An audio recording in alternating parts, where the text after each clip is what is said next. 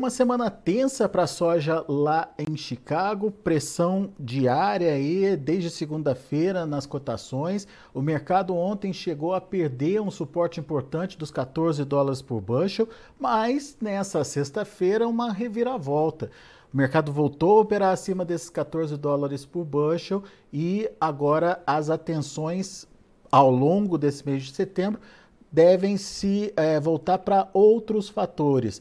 Quem traz mais detalhes para a gente do que aconteceu, tem quem traz mais detalhes para a gente do que pode acontecer daqui para frente é o Vitor Martins, da Redpoint Global Market, está aqui com a gente já no vídeo. Seja bem-vindo, meu amigo. Obrigado mais uma vez por estar aqui com a gente nos ajudar a entender essa dinâmica aí de precificação da soja.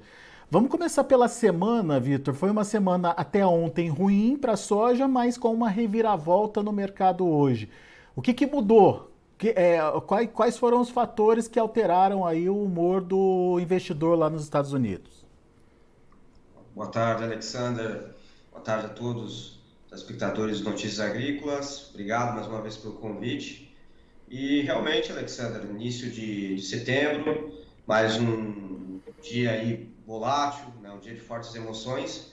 E temos né, aqui agora o que discutir muitos pontos dessa virada de chave do lado dos fundamentos. Né? As interpretações hoje que o mercado tem mudou muito o foco agora da atenção do, do mercado como um todo, dos participantes, é, sobretudo no que tange é, a drivers de mercado. Né? Então, fazendo uma rápida contextualização, é, a gente quer discutir um pouco o que, aconteceu em agosto, quais, quais foram os focos do mercado, o que, que aconteceu hoje e o que, que tem de acontecer daqui para frente.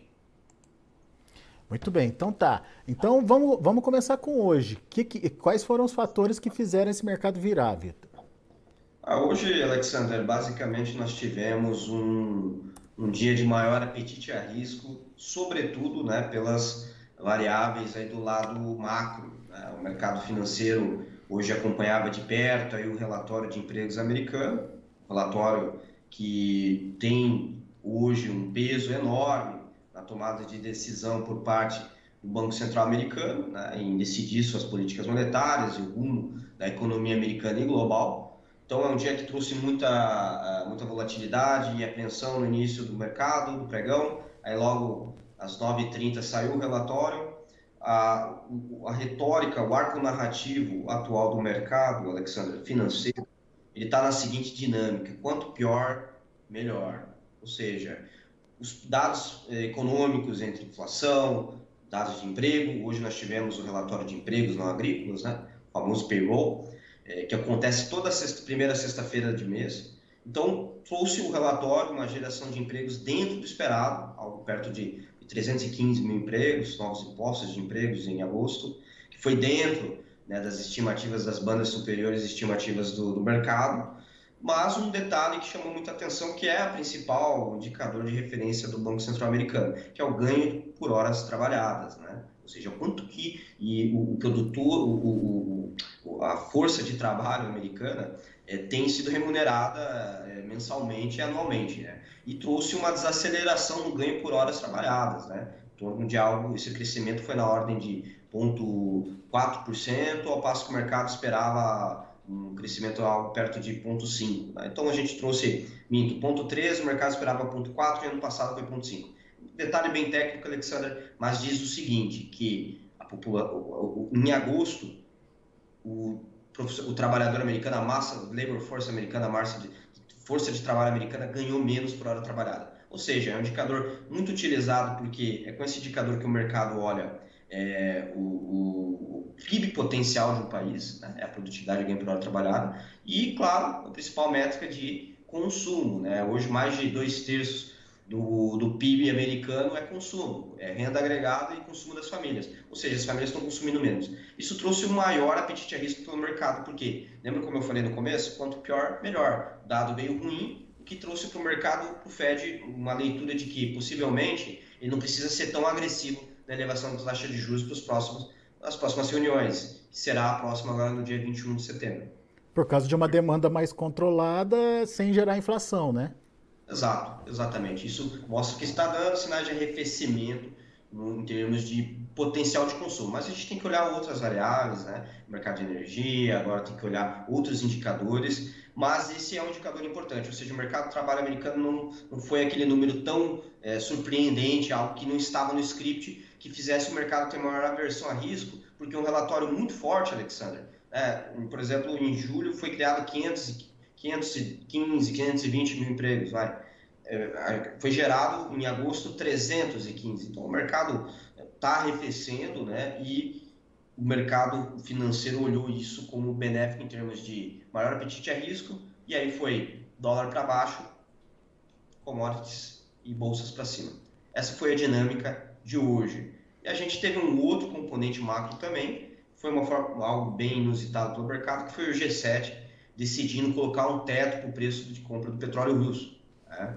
Então isso também trouxe ali uma certa, uma certa preocupação que isso de certa forma vai inibir no médio e longo prazo a, a, a maior oferta, né, de, no, no, curto prazo principalmente a menor oferta de petróleo por parte da Rússia, ela teria que procurar outro player para redirecionar esse, esse, esse volume de escoamento, mas o mercado interpretou isso como um fator altista. E aí subiu o mercado de energia, o petróleo, pela essa decisão do G7, que puxou o óleo de soja, que subiu a imagem 4, 5% ao longo da curva, que, que traduz, né, se traduz em um maior rendimento do óleo de soja no esmagamento, que é o oil share. Aí sobe o oil share, sobe a margem de esmagamento e sobe a soja grão. Essa foi a dinâmica de hoje. Boa. Isso, isso do lado macro da coisa. Em termos de fundamento, você disse que a gente precisa olhar para a demanda chinesa. Por que isso e como é que está essa demanda hoje, Vitor? Perfeito. Bom, basicamente, Alexander, é, ao longo de agosto, os principais drivers do mercado foram os drivers da oferta. Né? Então, o mercado é, especulou muito clima, é, cada variação do mapa, a Chicago tomava um rumo diferente de, man de manhã para tarde, né? e basicamente abriu o noturno já com um gap de alta, o mercado já com gap de baixo, enfim, você teve muito vai vem, sobretudo pelo lado do clima. Então, agosto é, é o clima decisivo para as lavouras de soja nos Estados Unidos. A gente sempre fala isso, é o clima de agosto que vai definir a produtividade da soja. E o mercado, é, além de ter o primeiro relatório do USA mexendo na produtividade da soja, que foi uma produtividade é, bem acima do que o mercado esperava, né, 51,9 buchos por acre, perto do, do, da, da, de uma produtividade recorde que foi na temporada 16-17, que foi de 52 buchos. Basicamente, o mercado ficou olhando, olha, o, o USDA de agosto não é o USDA oficial da produção da soja, e sim o USDA de setembro. E isso todo mundo sabe, né? O USDA ele faz uma metodologia de pesquisa e estimativa por satélite que não tem uma acurácia a, como vis-à-vis -vis você está visitando as lavouras e fazendo contagem de vagem é, e poder ter uma, uma, uma inferência mais material na real produtividade. Porém, mesmo é, com a contagem de vagem que a gente teve por casas americanas, né? A gente tem uma casa muito típica nos Estados Unidos que faz esses crop tours anualmente, né? visitando em uma semana ele vai visitando os principais condados produtores nos Estados Unidos e trouxe uma produtividade muito em linha com os Estados Unidos, com, com o USA, né, para a produtividade de soja nos Estados Unidos. Então isso foi mais do que o suficiente para tirar muito prêmio de risco, porque o mercado está precificando tanto as estimativas governamentais né, do USDA, como privadas estão estimando uma safra recorde nos Estados Unidos. É, aumentou 500 mil acres na área plantada, com um bushel entre 51,7 para 51,9. A gente sabe que desde a década, desde 1990 até então, até agora, 68, 60% das vezes, Alexander, o USDA ele subestima a produtividade final da soja. Ou seja, a produtividade final da soja lá em janeiro da temporada ela é sempre maior do que a estimativa de agosto. Então, isso foi o suficiente para o mercado, é, os fundos reduzirem posições compradas na soja. É, você teve, começou a ter surtos de Covid na China novamente, lockdowns, é, Fed sendo mais agressivo na elevação da taxa de juros, as respostas crescendo. Então, agosto foi um mês que realmente o lado da oferta é, sobrepôs a demanda. Então, foi safra é, é oferta. mas agora, mas agora com a oferta se consolidando em patamares recordes, como você disse, isso passa a ter uma, um valor menor aí para o mercado. E daí que entra a demanda, certo? A demanda chinesa? Exato, Alexander. Basicamente, o que está acontecendo agora? Né? A setembro, o mercado virou a chave. Oficialmente já estamos na safra 22-23, certo? Agora o driver é outro. Mercado olha sempre para frente e a gente também, nem mais um. O que, que o mercado está olhando agora? Sazonalidade, que usualmente nós temos um rally pré-colheita nos Estados Unidos, isso é natural, e que advém usualmente de uma a gênese desse rally e, e, usualmente, sazonalmente, ao longo dos anos, tem sido, coincidentemente, a maior demanda sazonal, o pico sazonal da demanda por óleos vegetais e proteína na China. Então, a China, ela, ela tende agora, tem feriado em setembro, né? Você tem feriado agora em setembro, você tem o feriado já em outubro, um outro feriado, né? A Semana Dourada, que chama, Semana de Ouro. Então, você tem mais dois feriados aí, Alexandre, antes do grande feriado lunar, é, que ocorre é, usualmente ali na primeira lua cheia, né, no final do solstício de inverno. Então, você tem, tende ali entre, depende do ano, mas esse ano acredito, acredito que vai ser já primeira quinzena de fevereiro, você já vai ter o feriado lunar. Então, é, toda a indústria, a cadeia de suprimento é, de, de varejo na China, ela começa agora a já alongar posições, né? As grandes varejistas já é, fazendo contratos a termo para você poder fazer frente a, essa maior demanda da festividade. E essa demanda sazonal está indo de encontro, Alexander, com uma melhora repentina nas margens de esmagamento da China, na alta dos prêmios do farelo dados baixíssimos estoques, né, que foi uma herança da baixa importação de soja ao longo do primeiro semestre, em conjunto com o mercado que nos Estados Unidos já está muito comprometido na comercialização 22-23, é o maior nível comprometido dos últimos três temporadas, dos últimos três anos, no Brasil, um mercado altamente represado na origem, certo? Indo de encontro, evidentemente, com, com essa maior sazonalidade. Então, a gente tem uma combinação agora que está casando, que é, pode ser um driver de suporte para os futuros. Dá para dizer que está tá havendo aí uma mudança de estratégia nas compras chinesas, Vitor? Certo. Sim, Alexandre, é, pontuo que sim, é muito pertinente a gente falar isso. O que está acontecendo, Alexandre? Como aconteceu ano passado, é, nós tivemos muitos apagões energéticos, por exemplo, na China. Né? Aquilo fez o quê? Tem, esses blackouts fazer com que muitas fábricas é, parassem a operação e ficassem short de farelo no spot. Vai ter farelo disponível no mercado para atender uma demanda de imediato, vamos dizer assim, disponível. O que, que aconteceu? Eu observei que naquele ano, ano passado, a China como começou a ter esses apagões, quando o mercado, isso, esses apagões energéticos estão ocorrendo novamente em algumas províncias, o que, que aconteceu, Alexandre? As fábricas começaram a acelerar o ritmo de travamento, no caso as fábricas de rações, a travar mais esse farelo futuro pra, junto às processadoras, para poder garantir suprimento. Tá? Só que ano passado, esses apagões aconteceram antes dessa, da gente entrar nesse ciclo maior, de maior sazonalidade, que vai ocorrer daqui, a partir de agora, os próximos quatro meses, né? Então, até fevereiro é o pico de consumo de demanda de proteínas vegetais na China. Esse ano, esses apagões ocorrendo, gente, eu acredito que isso já está sendo, já está ocorrendo. As fábricas de rações estão sendo mais incisivas e rápidas no alongamento dessas encomendas para garantir suprimento, para poder fazer ração e atender um mercado é, de suinicultor, o mercado de proteína, que está com uma boa margem agora, melhorando bem a margem de, de cria e, e recria, cria e engorda, né? Então, tá, realmente, você tem uma, lá na Gênesis, lá no interior, você tem uma melhora na margem, porque o preço da carne suína dobrou de preço em relação a oito meses, é, dobrou o preço. É, o granjeiro está tendo boa margem hoje é, na cria e, e engorda, e o que, que ele está fazendo? Ele está estendendo o prazo médio de abate para aumentar o peso médio de abate e ter maior produtividade pelas carcaças para aproveitar esse preço de quilo da carne suína que dobrou. Então, isso está fazendo com que no imediato, no spot, as, os suinicultores estejam demandando mais ração, as fábricas de rações com maior encomenda, maior demanda de ração dos, dos produtores, né, dos suinicultores, estão demandando mais farelo. Porém, você tem um risco de que no spot tem baixo estoque de farelo os estoques de farelo vêm caindo já faz uma semana e meia que vem caindo paulatinamente. Você está tendo reduções nos estoques de farelo na China. Os estoques de soja estão em torno de um milhão de toneladas abaixo do mesmo período do ano passado na China.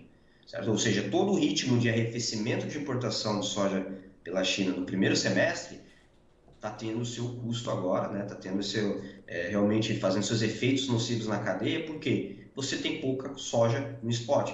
E aí o que, que acontece? Vai desencadeando o que? Reduz o estoque de farelo no mercado, sobe os bases do farelo, os bases do farelo subindo melhoram as margens de esmagamento das indústrias chinesas e elas vão no mercado a termo travar essas margens trabalhar com soja brasileira ou com soja americana, qual tiver conferindo melhores margens. Hoje é soja americana, que está 40, 45 centavos por bushel abaixo da soja brasileira, custo e frete China, posto China.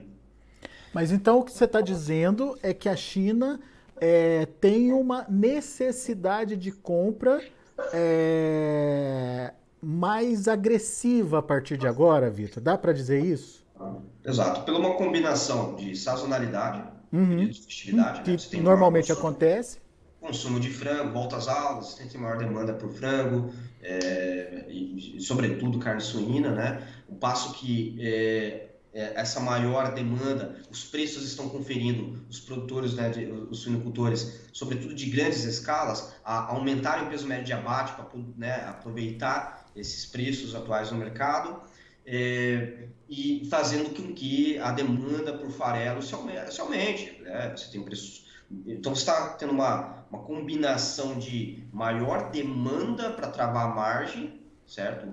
No interior, combinando com um pico de consumo, entrando na sazonalidade de maior demanda, e do outro lado a oferta muito restrita. Você tem pouco, pouco volume de farelo para atender essa demanda spot, e no futuro você tem a China pouco coberta. Então, que... quando a gente falou de mudança de estratégia, que é a chamada, inclusive, que a gente que você mencionou, é, é, muito pertinente a gente abordar dessa forma, nessa ótica, a China realmente está mudando essa estratégia, Alexandre. Essa estratégia de sair daquela compra de mão para boca, como a gente fala no jargão de mercado, aquela compra de, é, just in time, né, o mercado gosta de falar, aquela compra rápida, de imediato, a compra que preciso. Né?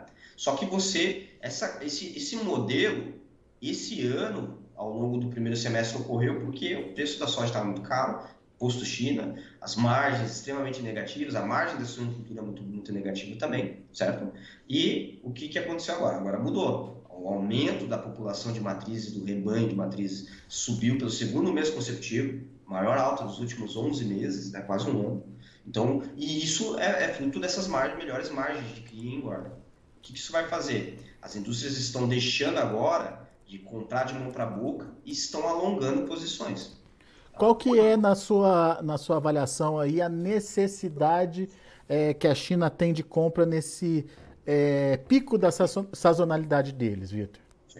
É, pelos nossos cálculos, Alexander, dado a demanda estimada pela China, o que, que ela já tem, as origens já comprometendo o posto China, o que, que ela, a, a, a, sazonalmente, outubro, novembro, dezembro, ela tem que comprar e o quanto disso já está coberto, a gente estima algo em torno de outubro, Alexandre, perto de 50% já coberto. Tá? Então, a gente acredita que 50% seria aproximadamente 10 milhões de toneladas de soja. Então, 50% então, em torno de mais de 5 milhões de toneladas para serem cobertas até outubro. Tá? E isso, é, basicamente, peraí, o Brasil tem ainda mais de 10 milhões de toneladas ainda para ofertar soja spot para a China. O mercado represado, né? a comercialização muito baixa, spot nos Estados Unidos estão entre safra. Então, a China vai ter que dar uma acelerada nessas compras, ela já está fazendo isso. Né? Só em agosto ela originou mais de 2 milhões e meio dos Estados Unidos. Ontem saiu mais de 370 mil toneladas. Semana passada saiu meio milhão de toneladas. A China está acelerando, sim, intensificando sua originação. E o que, que ela está mudando nessa estratégia é, ela está se alongando mais, porque a cobertura dela, a OND, está baixa. E janeiro, fevereiro, março também. E o que, que ela está mudando, Alexander? Acho que saiu muito no mercado, né? A gente acompanhou muito isso, que semana passada aproximadamente de 40 a 45 navios de soja foram negociados pela China, foram originados entre Argentina, Brasil e Estados Unidos. Desse montante, Alexandre, metade foi para os Estados Unidos, safra nova, outubro, novembro, dezembro, e pasme, a China também está alongando posições março e abril nos Estados Unidos, pelo Golfo. Eles não querem ser surpreendidos como aconteceu esse ano, quando o Brasil teve essa perda e essa quebra aí de 30 milhões de toneladas. Exatamente, Alexandre. É, é essa, essa, essa é a leitura que a gente tem também, que eu tenho também. A leitura que eu tenho, né, é, a minha visão é essa, que nós estamos adentrando num mercado muito pouco comercializado, as expectativas de produção são recordes, né? O Brasil ele vai corresponder por 40% da produção mundial de soja, Alexandre. O Brasil sozinho vai corresponder a 40% da produção global de soja. O Brasil tem ainda de soja 21, 22, em torno de 20% para ser comercializado, certo? Ou seja, vamos pensar assim, você tem 20% da soja spot ainda a ser comercializada e tem 80% da safra 22, 23 ainda para ser comercializada. Você tem praticamente uma safra inteira para ser comercializada no spot, algo próximo de 125, 126 milhões de toneladas. É muita soja. Porém, a China não vai mais cair nisso. Porque ano passado era essa mesma expectativa, que o Brasil iria produzir 143, 144 milhões de toneladas. No final, ele produziu, né, a América do Sul como um todo, quebrou o Paraguai de forma muito, muito, muito é, expressiva, né? foi um ano muito ruim. Quebrou-se, a América do Sul, Cone Sul produziu menos 30 milhões de toneladas a menos que o mercado esperava. E a China teve que, infelizmente, né, assim, ela teve que é, racionar essa demanda de outras formas, mas não teve como, a não ser... É, pagar o preço, né? Pagar o preço, não tem o que ser feito. Então, aconteceu o que aconteceu em plena colheita, ainda... prêmio 120 acima de Chicago em pleno março, em plena. E ainda tem essa expectativa do Laninha aqui no Brasil, né? Apesar das projeções mostrarem aí é, safra recorde, a Conab mesmo saiu com um número de 150 milhões de toneladas aí para a próxima safra, é, mas o fator clima pode surpreender, né? Com certeza, né? Você tem o fator clima, que aí vai pegar a produtividade. A área, sem dúvida, vai aumentar, né? A gente é, não tem, isso é, de forma alguma não é discutível. Estamos falando de 42,7 milhões de hectares, né? sem precedentes, é uma área recorde mesmo. Agora a produtividade vai ser incerta, porque o terceiro laninha seguido dos últimos 22, 23 anos. É, a intensidade do laninha, Alexandre, vai ser renovada agora, na próxima semana de, de, de, setembro. O Enzo, né, ele vai trazer ali, e o NOAA também vai trazer ali o, o, os osciladores né, de, de, temperaturas da, e resfriamento das águas do Pacífico. Laninha é o resfriamento das águas do Pacífico. E né, a gente sabe muito bem, cria uma zona de alta pressão que não permite chuvas pro, ao longo do sul do Brasil e excesso de chuva no norte. Mas dependendo do timing disso, pode é, acarretar em é, atraso de colheita e comprometer a segunda safra, seja de milho ou de algodão, aqui no centro-oeste. Estou né? em Mato Grosso, então em Mato Grosso é um, é um risco pertinente. E no sul a escassez de chuva, né? sem sombra de dúvida. Então é evidente que é, a China, vamos voltar a falar da demanda, a China ela tem ainda até janeiro, Alexandre, que comprar pelo menos 24 milhões de toneladas de soja certo? É, e esses 24 milhões de toneladas de soja lá vai ter que acelerar o passo. O Brasil tem de soja spot pelo menos 10 milhões de toneladas. Janeiro aí já né, ter um prêmio muito acima para quem tiver o soja em uhum. janeiro. Ano passado, os prêmios para quem tivesse soja em janeiro estavam 150 acima, chegou até 180 acima, né? E no final, ninguém teve, sobretudo no sul. Pois é, não teve essa soja.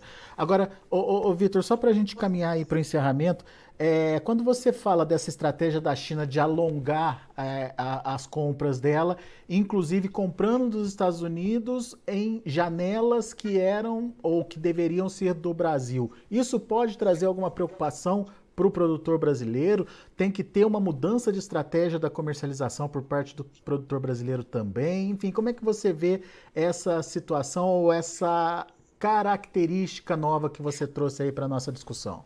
Certo. É, eu acredito que você, a gente tem um potencial de observar uma melhora nos prêmios da soja. Tá? Eu acredito que os prêmios, sobretudo para a safra 23, devem melhorar, porque ao passo que você tem hoje o mercado de exportação é, e você vê trends aí já, a China travando, alongando posição por tudo aquilo que a gente falou, ela demandando mais soja é, é, americana para fazer um hedge contra a quebra da América do Sul aqui. Mas o que importa é a margem no final das contas. E o Brasil hoje, é, ele provê né, uma, a margem é, de pagamento na China, ela, ela, ela tá negativa né, em dólar por tonelada para janeiro, fevereiro e março, mas o Brasil é o que, com, é o que provê uma, uma margem de esmagamento menos negativa, né, em torno de 10 dólares por tonelada é, negativa a margem com uma soja vindo do Brasil, né? Uma soja é, posto China, base Brasil. Passo que nos Estados Unidos, pelo Golfo, está em 40, 50 dólares por tonelada, negativo. Ou seja, o foco da China, com certeza, vai ser safra nova agora. Ela alonga outubro, novembro, dezembro, safra americana, certo? Mas para janeiro, fevereiro e março, que é a safra que hoje o sojicultor brasileiro tem pouco volume comercializado e precisa aproveitar a oportunidade de mercado nesse cenário de estresse econômico, de cenário de, né, de recessão global, teremos né, agora o próximo grande evento, dia 21, é, o, a reunião do Banco Central Americano, que vai definir o ritmo para a política global e política monetária americana. Isso vai trazer muito ruídos em Chicago e a oportunidade seria é, aproveitar os melhores momentos para pelo menos travar o prêmio. Né? Porque você deixar travar esse prêmio no spot, Alexander, nós estamos falando de uma safra de 154, 153 milhões de toneladas, um pouco volume comercializado e com um estoque de passagem muito elevado.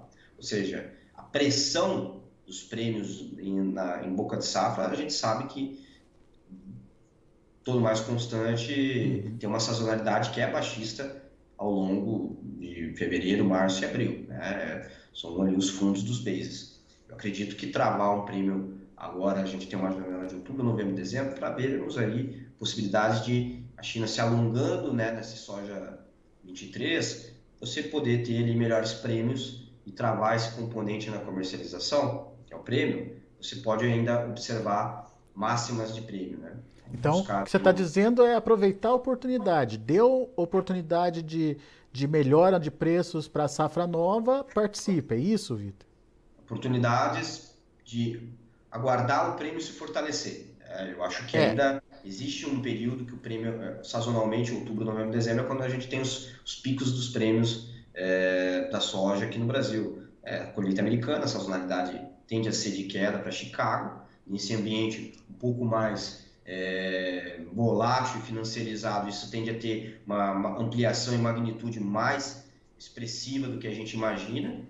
E claro, né, é, mas a, jogar com a estratégia que, peraí, você tendo boas margens, você procurar travar isso de uma forma, podendo contar com instrumentos de hedge, podendo contar com operações financeiras inteligentes, você consegue participar ainda de potenciais ralis no mercado. Tá? Mas o que a gente não pode deixar é que sojicultor que está pouco travado com custos, né? tivemos toda uma elevação de custo de safra nessa temporada, advindo tanto do lado de químicos como de fertilizantes, sobretudo de fertilizantes, né? a gente tem, a gente sabe disso, e, e claro, é, assim, a, a, linha, a linha está muito tênue entre você ter um ponto de equilíbrio onde fica negativas margens perto do que temos atualmente hoje, que ainda confere boas margens ao sujicultor. É, falando de uma soja média aqui de preço Mato Grosso 28, 28, 50, 29 dólares fevereiro com março. Poxa, é, é flat price interessante. Você pode buscar um nível de 30 dólares, você tem um componente prêmio que tende a ter é, uma sazonalidade de maior potencial de fortalecimento agora. Se deixar os componentes, a contrato a termo, Chicago, prêmio, dólar aberto, prêmio é uma, um componente que agora tende a ter uma sazonalidade de maior fortalecimento e aproveitar ainda ao longo do quarto trimestre e travar esses prêmios antes de que seja tarde demais no sentido de já formar uma produtividade esperada pelo mercado, os gigantes saírem de mercado e temos a sazonalidade de colheita e a gente sabe como é o resultado. Boa, estratégia nos prêmios, então, prestar atenção nas oportunidades aí é, de se fazer bom ne bons negócios. Vitor Martins, meu caro, muito obrigado mais uma vez pela sua participação conosco aqui no Notícias Agrícolas. Sempre bom te ouvir. Volte sempre, meu caro. Obrigado, Alexandre. Bom setembro a todos e bom final de semana. Valeu, Vitor. Abraço para você.